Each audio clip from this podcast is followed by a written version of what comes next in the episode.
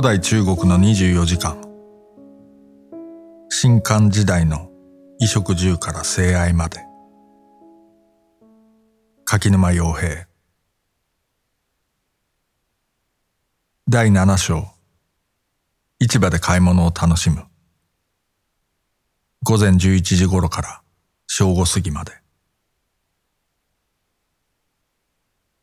そろそろ食材や爆食などと呼ばれる時間帯に入り、みんな朝飯を食べ終わっている。仮に会議日であっても、普通はこの頃に終了となり、管理はそれぞれの部署に戻って仕事に取り掛かることになる。城の外にポツンと佇む家では、まだ寝ている者もいる。ひょっとして前日に夜中まで働いていたためか、単に急ぎの仕事がないためか、もしくは朝食後に一休みしているだけかはわからない。不幸にも、突如として強盗がその家に押し入り、寝ている彼らを殺害し、金目のものを盗んで逃走した。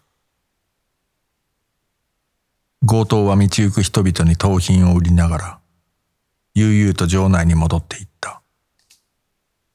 穏やかな朝だからといって、決して安心はできないのである。それが古代中国の朝であった。ともかく辺りに注意を払いながら、私たちも城内を散策してみよう。まずは人の集まる市場を目指そう。すでに市場は人でごった返している。その中には、売買に携わるプロの商人だけでなく、昼食の材料を買いに来た主婦や、遠方からの来訪者もいる。女性が市場へ行くときには、子供が連れて行ってほしいとせがむこともある。子供にとっては、金より団子で、楽しそうだから市場に行きたがっているのである。市場には珍しい品々が陳列されており、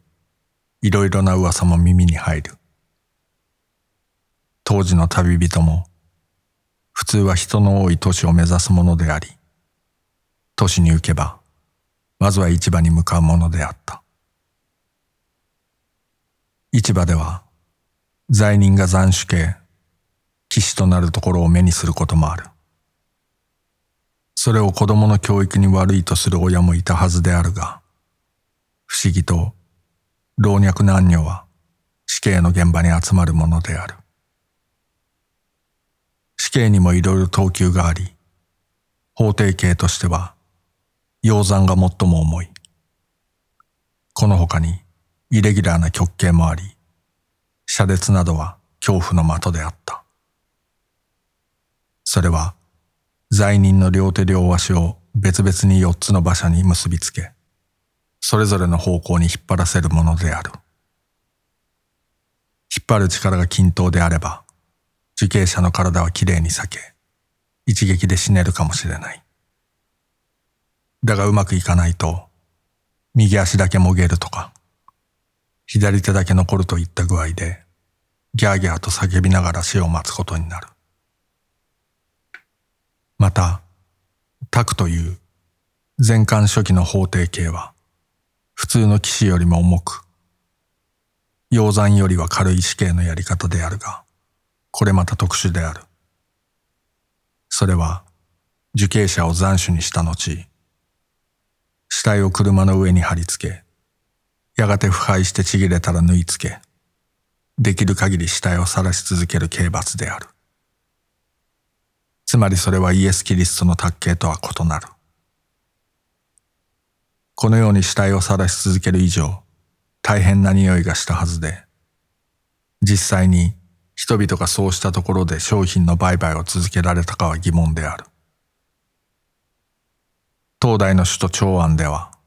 受刑者の死体を市場でなく、場外で晒している。新刊時代には、しばしばケイトの首を市場にさらす光景が見られるものの、さすがに卓形の死体は市場の外にさらされたこともあったかもしれない。いずれにせよ市場は死刑囚の断末魔の声が響き渡る場所であった。このように人々が市場に行く目的は様々であるが、最大の目的はやはり商品の売買である。当時の言葉に、学問する人が話し合えば仁義が話題になるが、民が話し合えば財利が話題になるというのがあるように、民にとっては財産、利益が最大の関心事で、市場は戦いの場となるのである。それゆえ市場の近くは、静質な暮らしを好む貴族の住居には適していない。また、子育てをしている家では、金勘定ばかりする子が育っては困るとの理由から、引っ越しをする者もいた。人々の様子を見ると、市場の活気につられて理由なくうろつく者もいれば、揉め事を好むヤクザ者もいる。普通朝方には商人同士が売買し、夕方には庶民が集まる傾向があり、午前中はまだ商人が多めである。というのも、朝の方が商品が多く、夕方になるにつれて品薄になるからである。道行く人と肩をぶつけないで歩くのが難しいほどである。おっと誰かの足を踏んでしまった。ヤクザ者なら一大事だが、さもなくば、縫合、失礼しました。目上の親族ならば、おう、ごめんと言えばよく、親しい者同士ならば、無言でもよかろう。市場では、あまりに人が多く、普段顔を合わせない者同士がすれ違うことから、時にはお化けや怪物を見たなどと噂する者もいる。灌漑や火災があった時には、そうした怪異のせいにされ、わざわざ厄除けのために市場を移動させたり、閉鎖したりするなど、市場は異界につながる空間とみなされていた。ともかくここでは商売の様子を見るために市場に入ろう。徒歩ならば市場にそのまま入れる。だが、馬車や牛車は指紋の手前で降りねばならない。指紋付近に馬や牛の糞が多ければ、シリの管理責任が問われるので、今日もシリの指名を受けた者が掃除をしている。位置にも門番がおり、他に市場内を巡察する管理などがいる。市場はよほど偏僻なところにあるものでない限り、四方を壁に囲まれていた。現代のニューヨーク、東京、ロンドン、北京などのように、どこに行っても商店が並んでいるわけではない。村の道端にコンビニがあるわけでもない。市場は都市の一角を占めるに過ぎず、何らかの商品を買いたければ、そこに足を運ぶ必要がある。普通の村や野外の道端で物を売ることが完全に禁止されていたわけではないものの、そこには制約があった。臨時で街道において商品を売買するのは良いが、同じ場所に10日以上連続で出店するのはダメである。私壁に囲まれた市政の解体が進み、どの道端にも商店が出現し始めるのは、大体東大前後からと言われている。この変化は、単なる姿勢の変更にとどまらず、中国古代都市の景観が現在と異なっていたことを意味している。市場はすべての里に必ず一つあるようなものではない。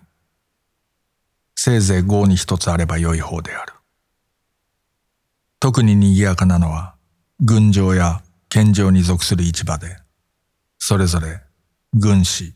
剣士といい、私壁に囲まれている。そして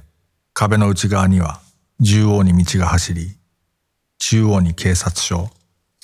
邸があった。市場は軍場や剣場の外側に置かれていることもある。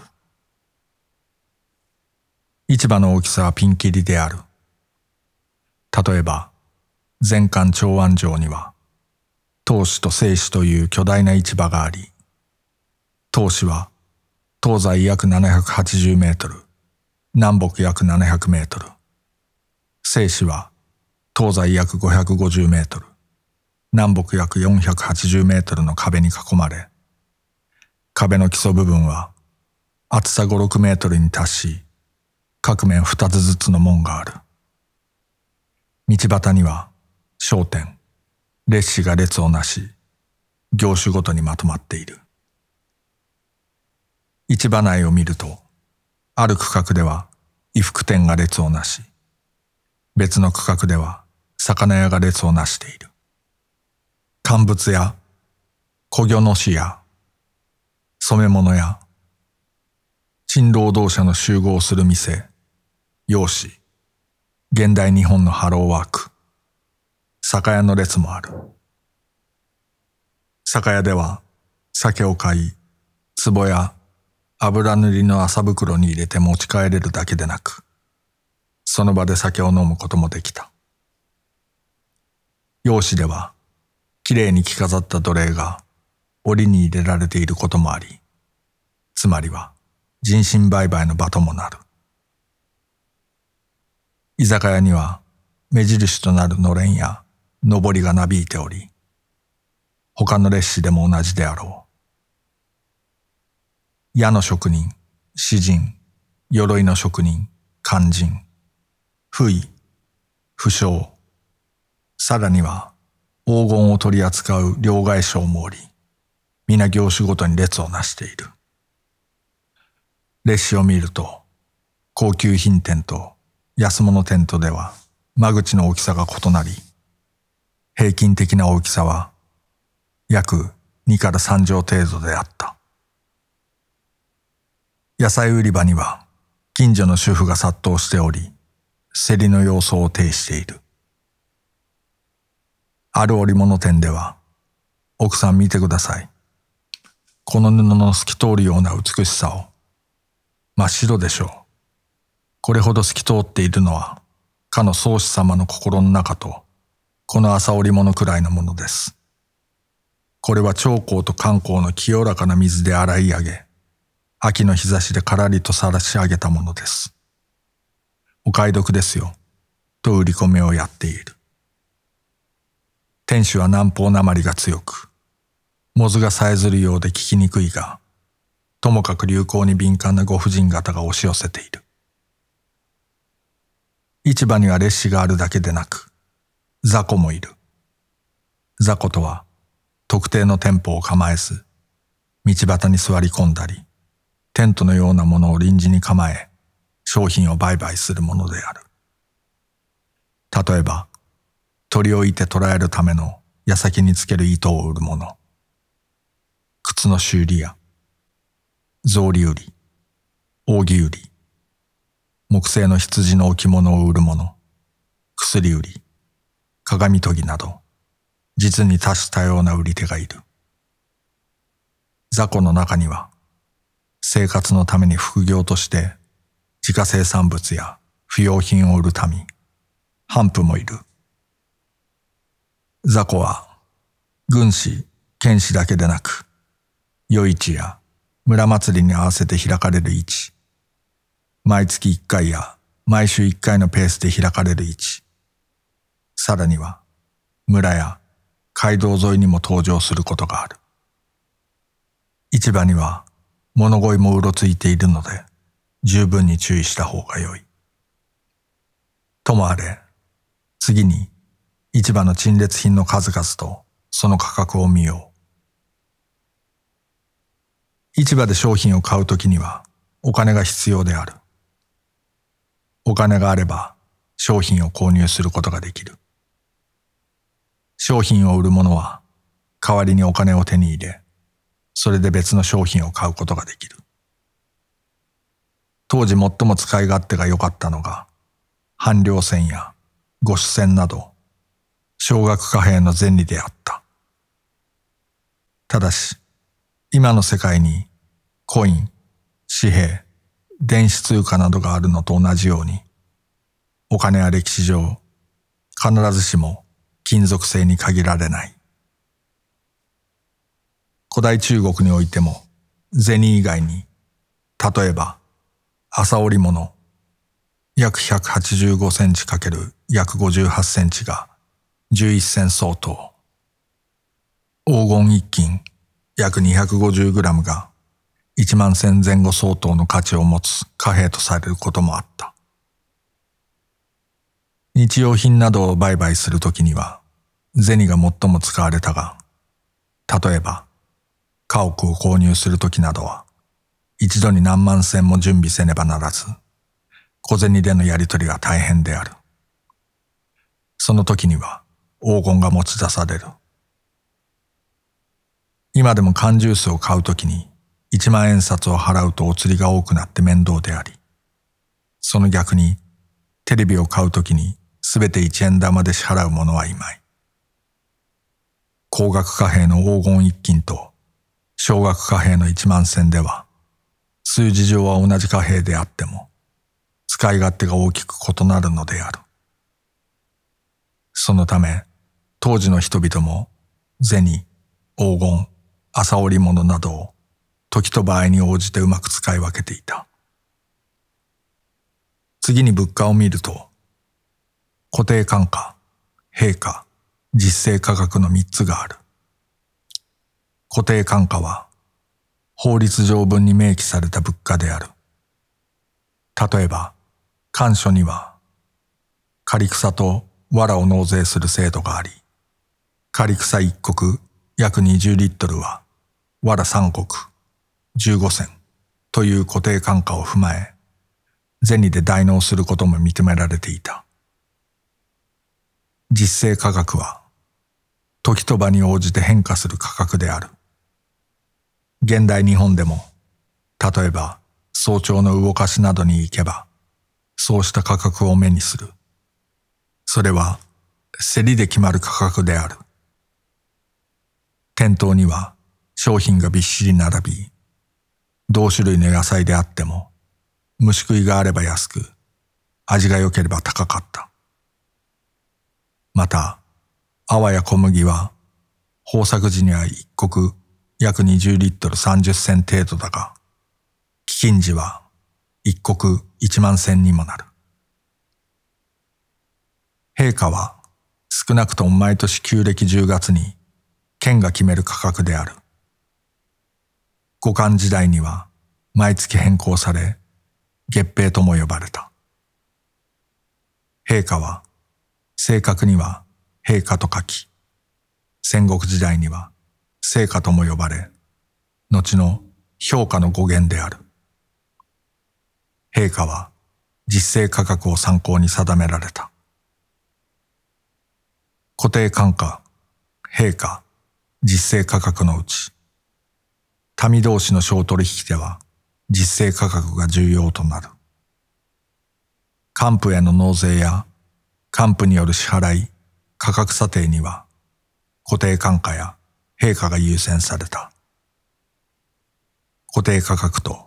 実勢価格があまりに離れている時には、特に陛下が基準とされた。つまり当時の物価は必ずしも全て固定されていたわけではなく、一物一家の原則、同一商品の価格は一つに決まっているという原則は成立していなかった。国家が物価を完全に統制する市場は特例であった。以上を踏まえ、実際に市場に買い出しに行ってみよう。当時市場で使われていた最小額面貨幣は、銭一枚、つまり一銭であった。一銭未満の商品を売ることは不可能であった。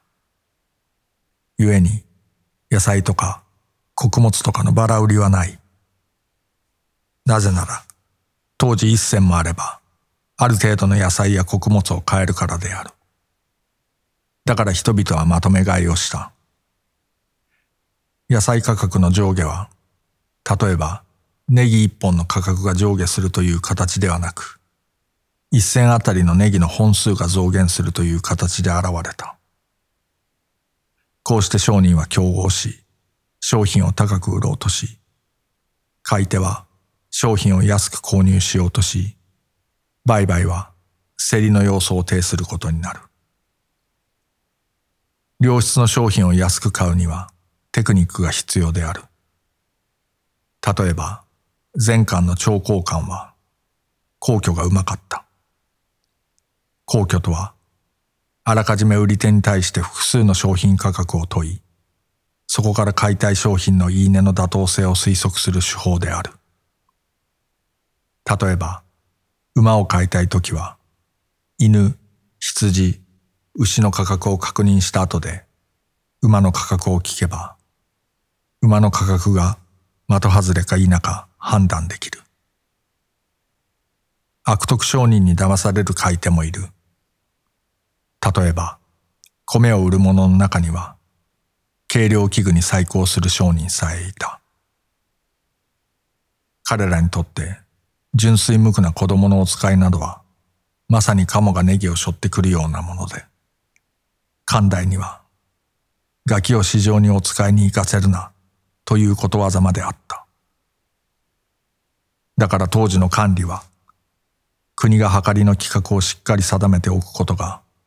詐欺の防止につながると述べている。このように、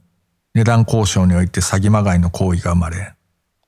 買取価格が買い手ごとに大きく異なるのは、前に述べた通り、商品価格に一物一価の原則が適用されず、時と場に応じて価格が上下するからである。そして、買い手が高値で安物を買ってしまう理由は、買い手が前もって価格の正確な推移を知らず、どれが最も妥当な価格かを知らず、商品の質がどの程度かを知らないからである。一方売り手の側は、自分が売ろうとしている商品の市場平均価格を買い手以上に知っている。故に、相手を見て高値をふっかけ、悪質な商品を良質だと偽ることもできる。これは要するに、売り手と買い手の間で、相互の持つ商品情報の量と質に格差があるということである。しかも、商品の売り手も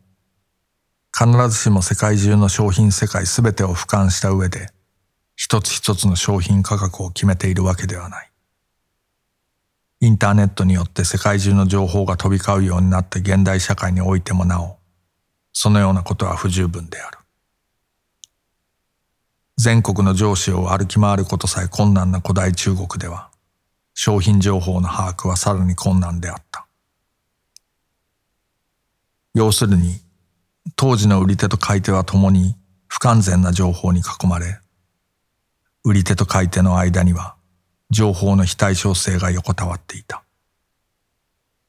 その場合、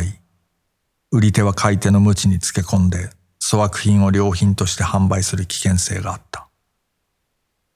故に、買い手もそれを前もって警戒し、全商品の品質を疑問視し、すべての商品を低価格で購入しようとする。結果、良品は適正価格で売れなくなり、商品の品質は全体的に下落しかねない。では、古代中国の人々は、常時そういう疑心暗鬼に駆られていたのかといえば、実はそうでもない。ここで注目すべきが、姿勢と顧客関係のありようである。当時の商取引は、記述の通り、市壁内の市場に集中していた。その分、商品情報の偏りは抑えられる。例えば、現代日本で日用雑貨を買うときに、本当に安くて良い品を手に入れるには、街中の店を回る必要がある。日用雑貨を売る店は、街中に散らばり、どの店が特売品かも調べなければならない。だが古代中国では、売店は市場に集中していたので、どの店が一番安いかは案外わかりやすく、値段競争は予想以上に激しい。また市場では、しばしば売り手と買い手の間に慣習的な顧客関係が構築されていた。例えば劉邦は若い時、二軒の酒屋に入り浸り、年中つけで飲んでいた。つけ買いは、生と呼ばれる。この時売り手は買い手を騙さず、商品価格も乱高下しない。さもないと、つけは踏み倒され、顧客も失われる。これも商品価格を安定させる一因になる。ちなみに、家、家畜、奴隷などの大型取引では、一度に数千銭以上が動くので、揉め事を避けるべく、ブローカー、会が活躍する。ブローカーは民から選ばれ、取引成立時に手数料を取り、小取引を公正かつ円滑に成立させる。大体は地元の顔役から選ばれる。ともあれ参考までに、関代の物価の一端をリスト化しておく。それによれば、例えば穀物は安価の時に20リットルで100銭程度。馬一頭は5000銭程度。牛一頭は3000銭程度であった。また奴隷は1万5000銭前後で買えることも知られている。どの店で欲しいものを買うべきか。日常品を買うときは、軍師や剣士に行かずとも、近くの小市場、教師、余市、街道上の臨時出店などの雑魚で十分であろう。山奥に住む者にとっては、例えば魚さえ容易には手に入らず、いちいち数百キロも離れた市場に買い出しに行かねばならない。小市場では、地元民が不要品を売り、必需品を買うことが多く、その分、日用品の購入に便利であった。プロの大商人が遠距離交易によって利益を上げたのに対して、普通の農民はせいぜい農作物を車に積んで地元の市場に売りに行くに過ぎない。同じ商売でも両者の行動範囲には大きな差がある。もっとも地元民は秋に作物を一斉に売るので叩き売り状態になりやすい。資金の豊かな商人はこの木を逃さずに作物を買い占め、春に高値で売る。余罪を持つ管理の中にも、こうした商売を営む者がいる。本来農民も時期をずらして作物を売ることができれば良いはずであるが、それは現実には難しい。彼らには作物以外に売るものがなく、それにもかかわらず冬用の綿入れを買い、隙間風の通る家を修理し、収穫祭の出費に備えねばならず、冬の寒さで死人が出た日には葬儀代も必要となる。故に秋の時点で銭を溜め込んでおかねばならない。こうした小市場の商売人は必ずしも管理の監視下にあるわけではなく、毎日その場にいるとも限らない。店を構えていない分、彼らは自由に商品を売買でき、あぐらやゴロ寝をしている者もいた。織物や不要品を売る農民もいた。それらの日用品や不要品の質は当然職人が作った商品には及ばず、品種も豊富とは限らず、珍しいものでもなかった。そこでは、高額貨幣、黄金や不白、よりも、少額貨幣、銭や穀物が好まれやすい。特に極小悪質の銭は、監視の厳しい列士では受け取りを拒否されるため、雑魚のもとに集中、滞留しやすい。逆に、高額貨幣は雑魚にとっては場違いなものであり、お釣りの準備も面倒なので、好まれなかったろう。例えて言えば、駄菓子屋に黄金の延べ棒を持参する者がいないのと同じである。一方、軍師や剣士は人口の集まる場所で遠くからも人々が集まる。軍や県の管理もここで必需品を買った。県市では県の行政府による売買や税金の取り立ても行われた。それゆえ、軍師や県士には生活必需品のみならず、普段お目にかかれないような高級品までもが陳列されていた。その意味で古代中国の市場には商品群の価格の工程や品質の良し悪しに応じて階層性があった。軍師、剣士の列士は店構えや金銭授受の状況に至るまで事細かく管理の監視下にあり、客には管理も含まれていた。そこには悪質でその幅や長さが規定に満たない朝織物は貨幣として流通させてはならないという規定があり、良質の貨幣が交わされる確率が高かった。そこでは遠方から持ち込まれた貴重品も売買される。その仕入れと運搬には多くの危険があり、莫大な取引費用がかかり、それを成し遂げて富を成したのが、四季、過食列伝に名を連ねる大商人である。彼らの多くは各地の管理と実行の中で製造業、製鉄業などと販売業の両方を一手に掌握し、うまく取引費用を削減した。軍師や剣士には管理がおり、そうした高級品を購入する者もおり、商売が成り立つ。このように、軍権レベルの市場と、それ未満の市場とでは、商人の質も異なれば、陳列物も異なる。故に、例えば農作物を売り、高級化粧品を買うときには、